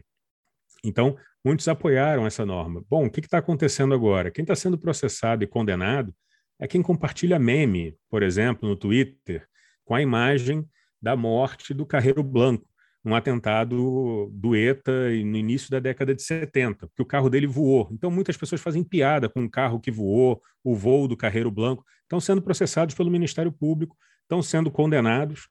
É, quando eu estava lá na Espanha, fui convidado para assistir um seminário bem fechado na Câmara dos Deputados, eram poucas pessoas, um professor tinha um convite, me convidou para assistir, com acadêmicos, representantes da ONG Artigo 19 também, muito preocupados com uma condenação que tinha acontecido recentemente pelo Tribunal, uh, pelo Tribunal Supremo. E só quando eu já voltei para o Brasil é que me mandaram uma mensagem da notícia de que o Tribunal Constitucional tinha reformado essa decisão e absolveu. Mas a coisa chegou ao Tribunal Supremo e alguém condenado por causa de piada, por causa de meme, envolvendo uh, o, o, atentado contra o ex-primeiro-ministro Carreiro Blanco, né, do regime franquista. É, então, existe uma preocupação muito grande ali com essa norma, e não significa que seja apoiada por terroristas. Não, são pessoas que são contra o terrorismo, mas estão preocupados com um enunciado que é bastante abrangente e que onde você vai acertar aquilo que você não está vendo. Né? E isso aconteceu na Espanha. Então, eu tenho essa preocupação com o Brasil também. As pessoas aplaudindo porque figuras bizarras, como essa nova persona que o Roberto Jefferson criou, que é uma nova persona, não é uma coisa. O Bolsonaro tem uma história, digamos. É o Bolsonaro é o Bolsonaro desde sempre. Roberto Jefferson inventou essa persona agora para poder entrar na onda do Jair Bolsonaro. E é claro que as pessoas podem aplaudir qualquer bolsonarista que seja condenado, mas eu, é, e sei que nós da plebe, temos muito essa preocupação. As razões da condenação.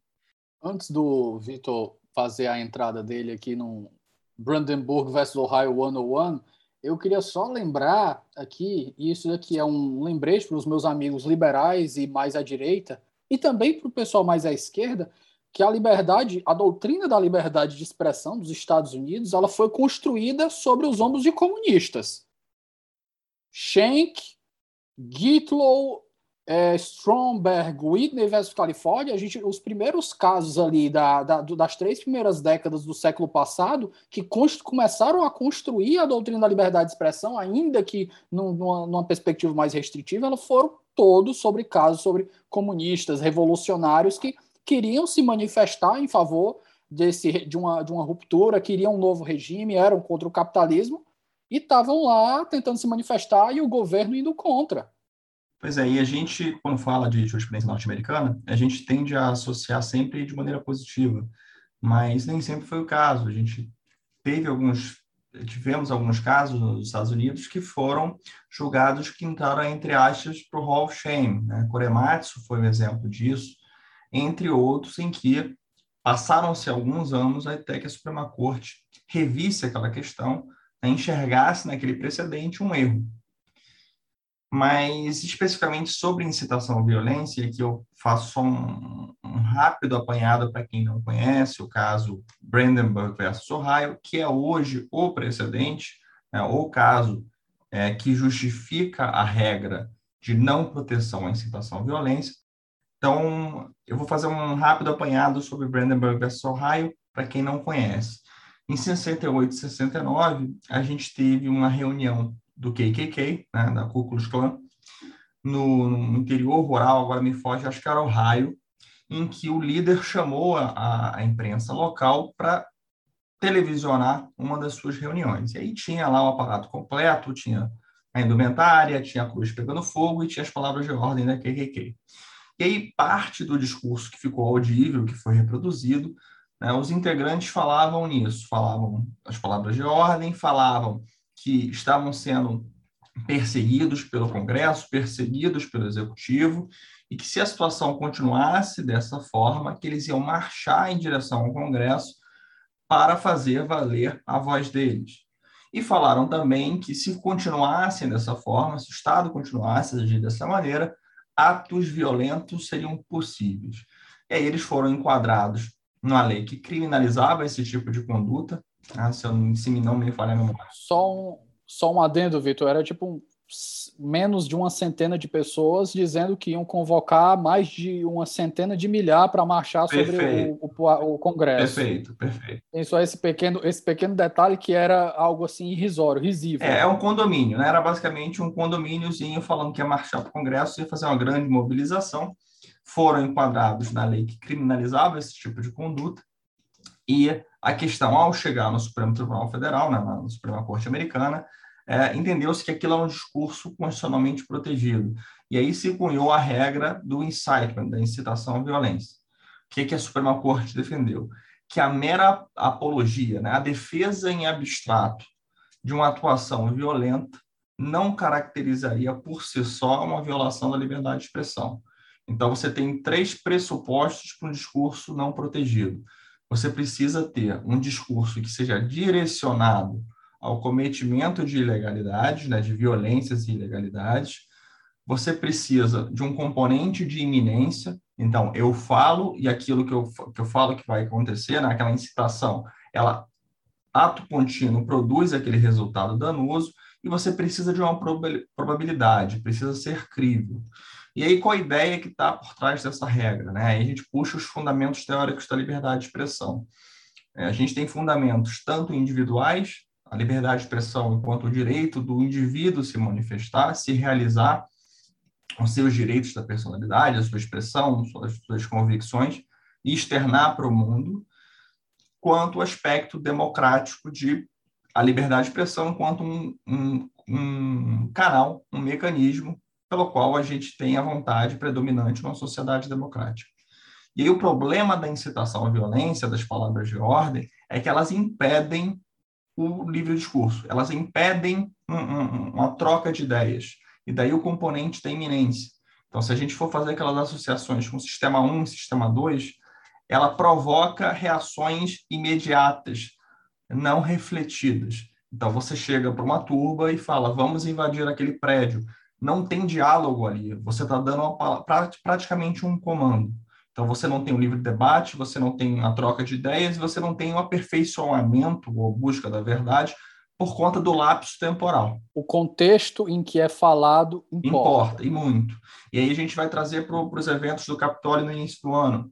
É, e aí, Era justamente a pergunta que eu ia fazer. Não sou eu falando, né? Quem, quem falou isso foi o professor Noah Feldman, professor da Universidade de Harvard, que soltou um, um artigo é, falando sobre o caso.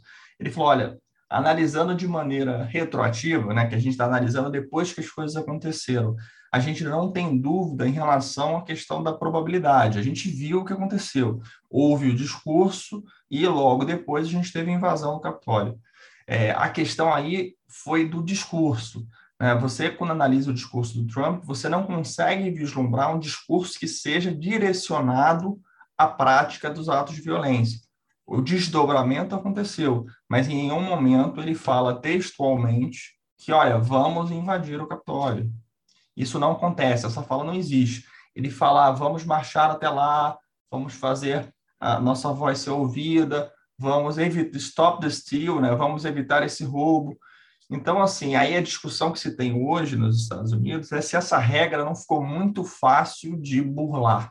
É, se, se você exigir uma literalidade, um, um textualismo, você tem um problema que você pode deixar subentendido que você quer, você foge do padrão de Brandenburg e você tem os resultados danosos, externalidades que a gente quer evitar. Então, assim, se a regra americana vai ser revista, a gente, se a gente vai diminuir o sarrafo, lembrando que cada vez que a gente diminui o sarrafo, a gente está dizendo, por outro lado, que é um discurso não protegido. Então, diminui o espaço de proteção da liberdade de expressão. Se essa regra vai ser revista lá, não sei dizer. Se essa regra faz sentido para a gente, também não sei dizer. Está aberto a debate. Porque a gente precisa ter uma regra nossa. A gente não pode ter um conceito indeterminado de incitação à violência, da mesma maneira como a gente não pode ter um conceito indeterminado de atos antidemocráticos ou mesmo de violação à honra de autoridades públicas. Senão a gente tem a situação de inquéritos sendo abertos com base na Lei de Segurança Nacional, por ofensas à, à figura, à imagem do presidente da República. Isso é muito ruim. Na minha perspectiva, isso é muito ruim. Essa indeterminação traz, um, traz aí sim um cenário de efeito inibidor, de chilling effect, que é muito nocivo a uma noção de, de, de democracia. É, justamente nesse ponto que você falou, né, o, Vitor, é, pegando um, um, link aqui só para lembrar, para os nossos amigos que estiverem escutando, para você ver a importância de regras objetivas e que o, o que dá em Chico também dá em Francisco. Logo após Brandenburg versus Ohio, a gente tem que lembrar que na construção do, da doutrina de liberdade de expressão americana, os movimentos de direitos civis tiveram grande responsabilidade por empurrar essa doutrina. E eu não lembro o nome exato do caso, mas logo após Brandenburg, alguns anos depois, teve um caso de panteras negras que foram presos e um dos responsáveis, um dos líderes do movimento, estava numa manifestação, foi preso e foi inocentado segundo o critério estabelecido em Brandenburg, justamente por, pelo fato ele não estava em e detalhe, lembrar aqui que no tempo dos Panteras Negras a gente tinha, acho que não sei se foi o Nixon, teve presidentes que queriam criminalizar o movimento mesmo, justamente por causa da parte que eles usavam a, a, a, segunda emenda, eles pegavam em armas e eles diziam, beleza, os brancos querem, querem brincar nesse, nesse, nessa zona aqui, a gente vai também. Então isso ficou muito perigoso e pelo critério de Brandenburg, a manifestação de, acho que era dos Panteras Negras ou foi do movimento de direitos civis, não lembro bem, mas eram manifestações do, do movimento negro e o cara foi inocentado. Eu vou, se eu conseguir achar, eu coloco a referência aqui no, no, no, no na descrição do episódio. Pessoal, considerações finais aqui que mais vocês acham que a gente pode acrescentar? E lembrando que considerações finais aqui a gente não não entrou ainda na parte de indicações de leitura, onde o Jabá também é autorizado, completamente autorizado nesse podcast. E as considerações finais, elas também não precisam limitar nada se você quiser falar. Se você quiser falar 30 minutos aí nas suas considerações finais, sinta-se à vontade. Não, tá, eu, bom, como considerações finais, eu queria só recomendar, então, aos, aos acadêmicos né, do direito que se debrucem sobre esse tema da liberdade de expressão fazendo pesquisas originais. Né? Muito cuidado com a repetição. Eu, como professor é, de graduação, de mestrado, isso não afeta tanto o doutorado, mas eu vejo muita repetição, leio muitas dissertações, livros que não avançam e terminam todos do mesmo jeito, né? tudo é muito complexo, tem que ser resolvido a partir da ponderação. É, eu tenho razões empíricas para desconfiar muito disso. É uma pesquisa que eu estou querendo fazer agora é, envolve justamente. Uh, bom, é difícil de explicar, mas uh, verificar como, como é que se comportam as pessoas quando tomam decisões e tem uma regra sobre isso, né, como elas se comportam quando não existe uma regra. Aqui no Brasil e, e em outros países, né, porque a impressão que eu tenho aqui no Brasil é que é, é, acaba funcionando da seguinte forma: eu acho errado, logo o direito proíbe. Então, assim, se eu não, se eu acho que é errado, porque é antidemocrático, porque violou a honra, etc., etc., minha decisão vai ser essa.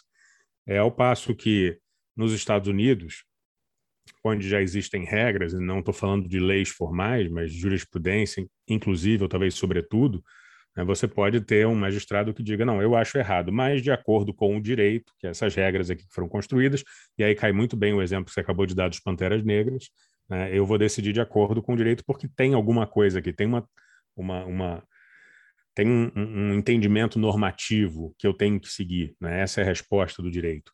Esse trabalho de assumir um compromisso, né? tomar uma posição, ele não é um trabalho fácil, né? mas o que é trabalho fácil é o que eu tenho lido por aí, como livros, artigos e às vezes dissertações. Não lembro de nenhuma tese uh, nesse sentido, mas dissertações, monografias, artigos, e são muitos, livros sobre liberdade de expressão, não estão avançando na questão relativa aos limites. É, eu, eu, lembro agora de, um, de uma dissertação que eu li, é uma dissertação, um livro, né, que é fruto de uma dissertação de um magistrado, não, nome não importa, nem qual é a instituição, mas me chamou muito a atenção, tratava de direitos da personalidade, em algum momento ele levava umas duas páginas ou uma página e meia é, relembrando vários artistas, incluindo Chico Anísio, Jô Soares, ah, um outro que eu não vou lembrar o nome agora, Agildo Ribeiro, ah, que tinham personagens que imitavam figuras públicas. E ele foi relembrando de todos, né? até no final ele dizer: são todos ilícitos. Tudo é ilícito. Ou seja, não é possível fazer humor imitando uma pessoa se não tiver autorização. Eu não concordo com a posição dele, mas ele tomou uma posição. Né? E eu acho que até que os civilistas não vão concordar com ele. No caso, era um mestrado em direito civil. Mas eu respeito que ele tomou uma posição, deixou bem claro. Nós não temos posição sobre isso. E numa pesquisa que eu fiz há anos atrás, eu encontrei decisões que permitiam humoristas do Pânico ou do ou, o, o Tom Cavalcante, é, uns permitiam, outros não permitiam. Né? O juiz condenava e dizia não pode mais fazer a imitação, sei lá, o do Pânico foi o Valcir Carrasco, se não me engano, mas o Tom Cavalcante pode imitar a Ana Maria Braga, não pode imitar o Faustão. Quer dizer, é uma grande confusão, você não tem tomada de posição. E, de novo, você tem argumento para os dois lados, para a proteção da honra, para a proteção da liberdade de expressão do humor. E esse juiz, na sua dissertação de mestrado, tomou uma posição, que agora fica muito fácil discordar dele e dizer, não, eu discordo e posso trazer milhares de argumentos contrários a essa posição. Mas ele tomou uma posição. E esse trabalho não é fácil. Você tomar uma posição é uma coisa difícil. A minha posição é bem liberal a esse respeito. Eu acho que pode fazer imitação de qualquer figura pública é, no campo do humor. É, então, eu queria incentivar as pessoas a fazerem né, mais pesquisas que envolvam tomada de posição, pesquisas jurisprudenciais, uh, levantamento para entender o que está acontecendo na realidade com um olhar mais crítico, tá? e não o que se costuma fazer em trabalhos acadêmicos, que é encontrar easy cases. Assim, vou pegar um caso fácil para mostrar como a ponderação funciona. Eu vejo muito essa estratégia tá? em trabalhos, sobretudo direito civil, para mostrar que esse sistema, que essa metodologia funciona. Você pega um caso fácil e aplica a, metodo, a ponderação e chega num resultado que a maior parte das pessoas vão concordar com ela, então isso parece que legitima uh, o modelo. Victor, suas considerações finais. Olha, Davi, minhas considerações não são muito diferentes da do Fábio, não. É, volta, volta a bater o martelo nessa questão da, da, da regras versus princípios, né? categorização versus balanceamento, ponderação. É, são técnicas que acho que convivem, podem conviver harmoniosamente no ordenamento. É assim nos Estados Unidos, eles usam é, as duas técnicas, mas tem essa preocupação com a floresta, não só com a árvore. Então, é, é essa questão que a gente sugere que seja desenvolvida pelos acadêmicos em geral, que é essa densificação dos parâmetros. A gente está acostumado a ver nos artigos acadêmicos parâmetros para os conflitos de liberdade de expressão e os demais direitos da personalidade, só que, em geral, são parâmetros bastante abertos, como o Fábio cansa de falar, o magistrado, com base nesses parâmetros, pode seguir para o caminho A ou B tranquilamente, dá para fundamentar a decisão, porque eles são muito abertos. Então, considerando isso, considerando aquilo, vale A ou B. E aí eu vou te dar um exemplo né, de tomada de posição categórica americana, que é a opinião. Opinião nos, nos Estados Unidos é protegida, ponto. Não é opinião X, é, XYZ, é opinião que não é protegido é a disseminação de um fato falso. Mas a regra é, se for opinião pura, 100% opinião, é protegido, não interessa contra quem e do que, que você está falando. Então, isso facilita muito, né? de, um, de, um, de uma certa forma, vai trazer um resultado mais consistente, nem sempre aquele resultado que você pode, com uma visão moral, achar mais justo, mas você tem um resultado mais previsível, né? e, e o resultado final é mais segurança jurídica para todo mundo. E aqui eu cito um, um, exemplo recente que a gente viu em março desse ano. A jornalista Marilide Pereira Jorge soltou uma coluna na Folha de São Paulo, em que a coluna. Vários adjetivos. Vários adjetivos ao presidente da República. E eu acho esse caso ótimo por, por um motivo. A partir de que momento dos adjetivos ela extrapolou a liberdade de expressão?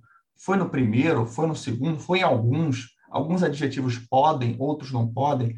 E aí, no final das contas, eu te pergunto: é papel do judiciário ser censor de, de, de bom gosto? Não, não, esse, esse aqui extrapolou, esse aqui foi longe demais, esse aqui passa. Porque o bom segundo gosto... alguns, segundo alguns ministros, o judiciário é o censor da sociedade, né? Pois é, mas assim, aí eu vou, eu vou colocar um, palavras não minhas, né? palavras vindo de, de, de, de grandes nomes da academia do próprio judiciário. Né? O Luiz Roberto Barroso e o Binemboim colocam que o judiciário ainda é extremamente censor no Brasil.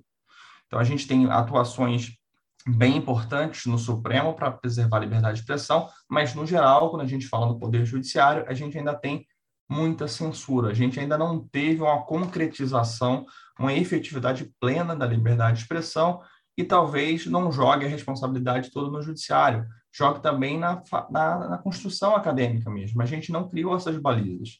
Se a gente não criou legislativamente, a gente pode criar de maneira doutrinária, acadêmica, para informar essas decisões judiciais. Então, essa é, eu fecho com isso, com essa sugestão de que a gente busque criar mais regras, não vão ser sempre possíveis, vão ter casos que a gente vai continuar usando a ponderação, porque é difícil criar uma abstração na generalidade para aquele caso concreto, mas vai ter N situações em que a regra é possível. E se for possível, eu entendo mais desejável a técnica que você falou é o balancing mais. É o balancing e o categorization, né? Categorization. Exatamente.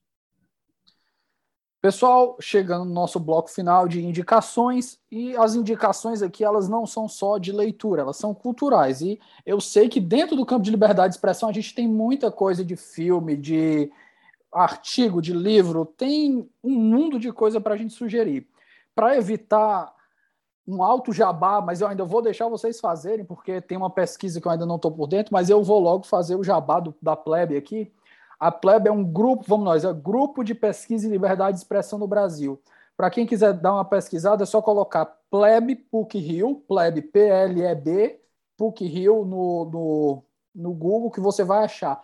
Tem uma quantidade moral de estudos lá, desde publicações qualitativas, quantitativas, tem artigo científico, tese, dissertação, é, TCC, o que você imaginar sobre liberdade de expressão, você vai achar coisas boas para lá, para quem, se você quiser aprofundar seus estudos.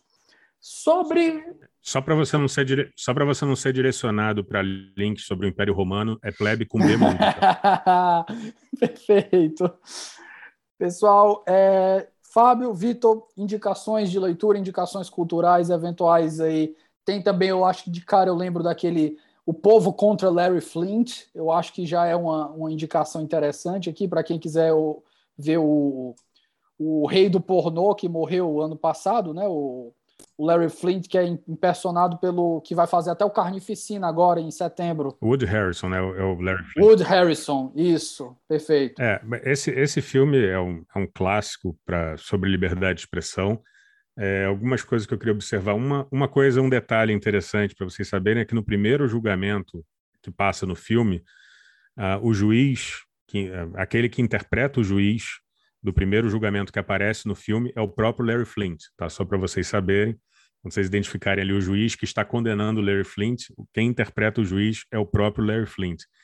É, eu aqui fica uma recomendação para é o que eu costumo fazer e gosto de fazer sempre que vejo um filme baseado em fatos reais, é depois de assistir o filme entrar no Google e fazer muitas pesquisas. Eu faço muito saber o que é real, o que não é.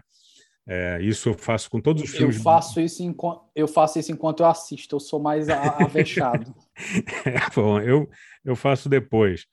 É, até porque já quando não fiz isso, já cometi erros sobre um filme que falei de alguma coisa baseado no filme, depois fui ver que não era real.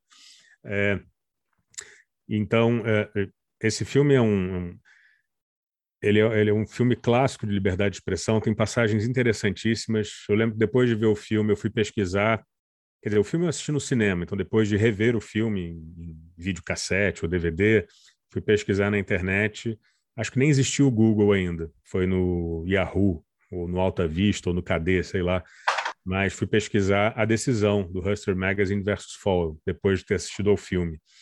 É, e tem passagens do filme né, que são bem interessantes, eu quero chamar a atenção de uma. Bom, duas falas do Larry Flint, né? Uma, uma ele dizia, é, por que, que eu tenho que ser preso para defender a liberdade de vocês, quando ele falava com jornalistas e ele estava sendo preso. E a segunda, que essa é mais interessante, é quando o caso chega, um dos casos chega à Suprema Corte, que é esse Hustler Magazine versus Falwell, e estão ali na frente o Jerry Falwell e o, o, e o Larry Flint sendo entrevistado por jornalistas, é, em locais separados, claro, cada um defendendo as suas ideias. E o Larry Flint ele só diz o seguinte para os jornalistas: vocês têm que torcer por mim, né? porque o que eu faço é muito ruim e naquilo que eu faço eu sou pior. Eu não estou colocando entre aspas, não. É basicamente a ideia do que ele diz. O que, o que eu faço é muito ruim e naquilo que eu faço eu sou pior. Mas enquanto eu puder fazer, vocês todos podem publicar, fazer o trabalho de vocês. Quando eu não puder, é a hora que vocês têm que começar a se preocupar. E isso é o típico sistema do pau que bate em Chico também bate em Francisco. Então, interessa a todos. Por isso que é, em casos envolvendo liberdade de expressão, é muito comum nós termos interessados que pedem à Suprema Corte para receber o caso. Aqui não, aqui é, o que acontece com a Folha de São Paulo não vai acontecer com o Globo, não tem essa, esse estímulo à união daqueles que podem ser atingidos. Né? Que bom para um jornal, que bom para uma revista de direita se a revista de esquerda for condenada, e vice-versa. Que bom para a revista de esquerda se a revista de direita foi condenada, porque o que vale para um não vale para outro. Lá vale para todo mundo. Então, essa é uma passagem bem interessante.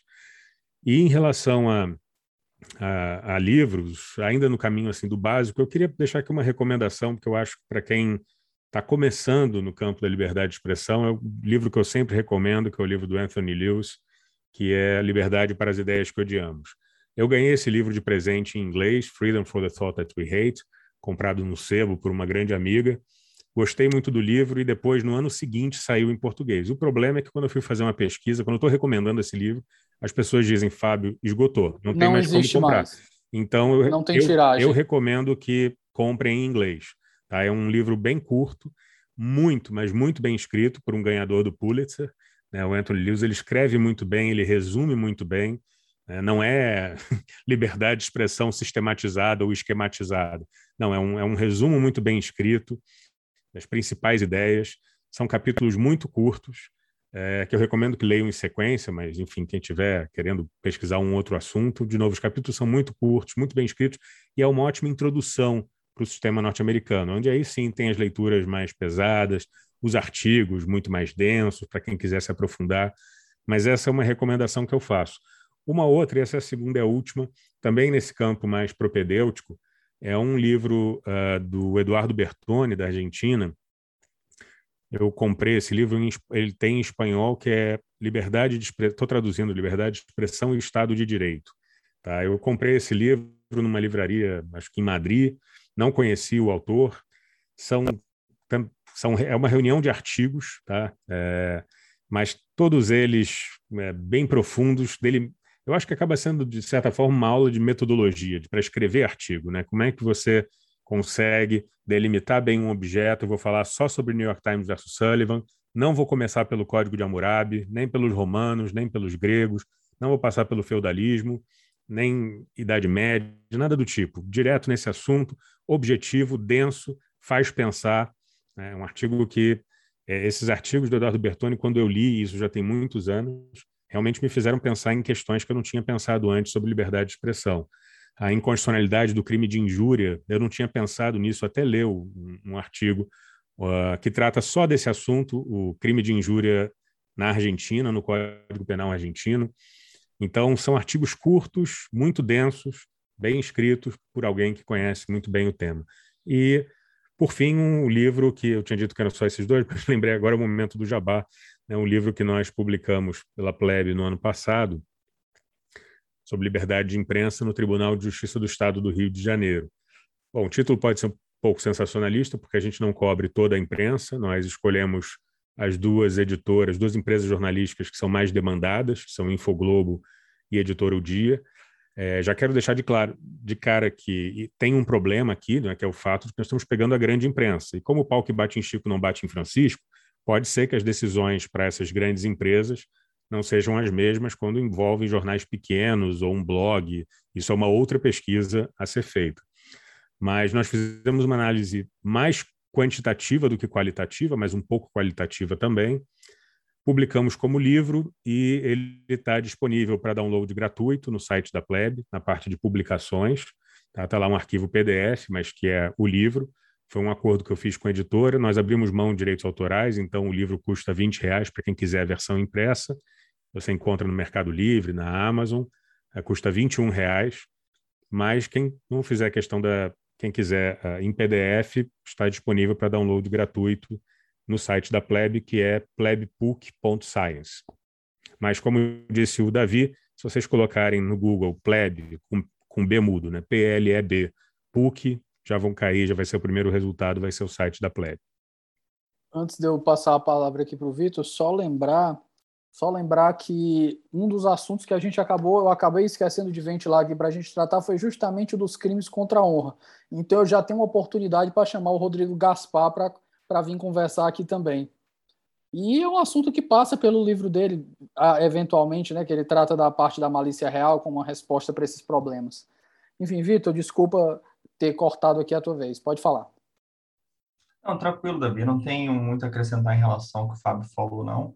É, a minha recomendação, e eu sou enviesado por isso, até por conta do, dos meus estudos sobre os Estados Unidos, é que acho que é um bom primeiro ponto de contato para quem está começando é o The First Amendment Enciclopédia. Eu acho que ali você tem tudo categorizado, um trabalho bem bacana. Se você jogar no Google, você acha The First Amendment Encyclopedia. Você joga lá, você tem a, a categoria dos casos, então, às vezes, um assunto te interessa mais, eu acho que já é um primeiro contato é, com os casos, e aí é uma, uma dica boa para a gente começar a pesquisar e ver em que medida aquelas regras pensadas para a realidade americana fazem sentido aqui no Brasil. Outra dica boa, e aí quando você já está mais mergulhando nos casos, é usar o site do OIS, que é O-Y-E-Z, que aí você tem uma análise muito mais profunda do caso e tem o resumo dos fatos, o que a corte decidiu e qual era a questão jurídica controvertida, inclusive com acesso às notas do caso, ao áudio do caso, né, sustentações orais, também um trabalho muito bacana e aí gratuito disponível na internet. Então eu acho que eh, a produção norte-americana também é interessante, né? Os artigos do Frederick Schauer, né? Ou as colunas do, do professor Noah Feldman, que ele pu publica, acho que semanalmente da Bloomberg. Se vocês jogarem Noah Feldman, é, N-O-A-H, vocês conseguem achar as referências aos artigos. Ele está sempre produzindo, é um cara que produz bastante. E se você for voltar mais atrás, você tem artigos do, do, do próprio Sunstein, mais recentemente também, que ele publicou sobre fake news. Então, vale a pena conhecer a doutrina também norte-americana por conta das provocações. Eles são muito críticos e, mais uma vez, como eu falei, eles já têm um século de jurisprudência sobre liberdade de expressão. Então, nesse ponto, estão na nossa frente. Então, já estão num outro nível de crítica. Então, acho que a gente aproveita um pouco do embalo, né, aproveitando as reflexões de lá e trazendo para cá para o Brasil. E para quem curtir filme, né, vocês já citaram o Larry Flint, estava resgatando até as dicas de filmes aqui do curso. Tem outros interessantes, tem o Faces da Verdade, em inglês Nothing But The Truth, que fala sobre sigilo de fonte, né, atuação jornalística e sigilo de fonte. A gente teve recentemente o The Post, né, com a Streep, para quem quiser assistir também sobre liberdade de imprensa. Uh, The Pentagon Papers, que já é um filme um pouco mais antigo, que fala do caso é, da divulgação das informações confidenciais, no caso da Guerra do Vietnã, e O Jogo do Poder, que é um filme com a Naomi... Naomi Watts e, Champagne. Champagne, exatamente, sobre a, a divulgação de informações também sigilosas sobre agentes da CIA. Todos filmes bem bacanas e que trazem por trás de cada um deles um grande julgado paradigmático norte-americano. É isso, agradeço mais uma vez o convite, a presença, essa oportunidade de conversar sobre o assunto e fico à disposição para precisar. Eu só queria fazer uma observação em relação a essa lista de filmes que o Vitor mencionou, que é o, o, The Pentagon Papers e o The Post tratam do mesmo assunto.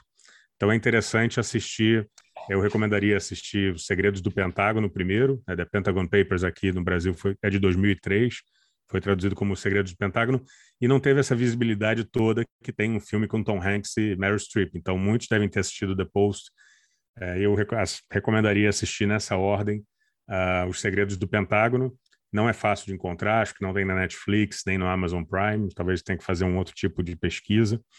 É, e, em sequência, assistir o The Post. E fecha com Frost versus Nixon, que é a entrevista do Nixon tentando se redimir. Uh, pessoal, é, eu me senti muito à vontade com a conversa, é um assunto que eu gosto demais, o, é um assunto que eu pesquiso, o Vitor já me, me ajudou com um artigo no tempo que eu estava no curso, o Fábio já deu uma revisada no meu projeto, que eu vou tentar meu mestrado esse ano, então é um assunto que me agrada demais, que eu gosto muito de estudar, que é muito fácil discutir para mim. Agradeço demais a oportunidade de ter tido a, a presença de vocês aqui para a gente conversar nesse nessa conversa aqui a três. Espero que a gente tenha outras oportunidades. Né? O próximo convite vai ser para o Rodrigo, para a gente conversar sobre a malícia real e o livro dele. E as portas do 11 ficam sempre abertas aqui para todos os convidados. E meu muito obrigado. Eu que agradeço. Muito obrigado pelo convite. Eu que agradeço também. grande abraço, Bia. Ficamos por aqui, pessoal, e um forte abraço.